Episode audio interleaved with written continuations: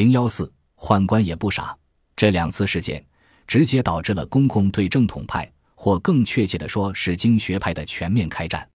这就是两次党锢事件。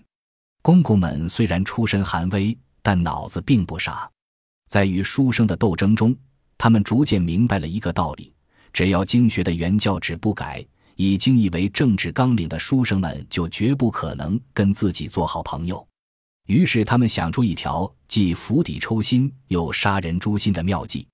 为了不让书生们全部站到舅爷的阵营里去，公公们便弹之以利，忽悠皇帝成立了一个叫洪都门学的大学堂，以和正统派大本营的三万太学生相抗衡。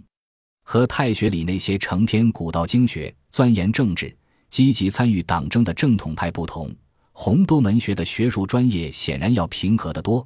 他们研究的是诗歌、小说、词赋、绘画、书法这些修身养性的东西。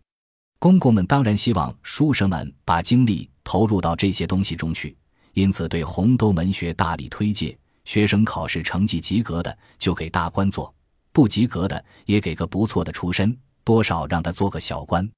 从这时候起，经学与文学就算分了家。文学到底算是一件工具，还是一门艺术？从此就纠缠不清，这就为科举时代的经义与文学之争。埋下了千古伏笔。洪都门学的学生人数在高峰期曾达到一千多人，一旦与多达三万人的正统派太学生相比，又数微不足道了。所以，若穿越回环零时期的洛阳街头，你所遇上的知识分子有百分之九十七的概率是太学生，跟他们得讲书理大义，最好多唱唱王正月、大义同也之类的高调。但不管是太学还是洪都门学，终究都还是书生的阵营，公公们所要依仗的下层寒门盟友。单要靠这条出路参与国家政治，还是很不容易的。一说来也很简单，这些奸商老财的子弟们，如果真是读书的料，早投到书生的主流阵营里去了。所以，公公们索性忽悠皇帝，为自己的盟友打开另一扇方便之门，买官玉就得掏十倍的价钱。也就是一亿钱才能得偿所愿。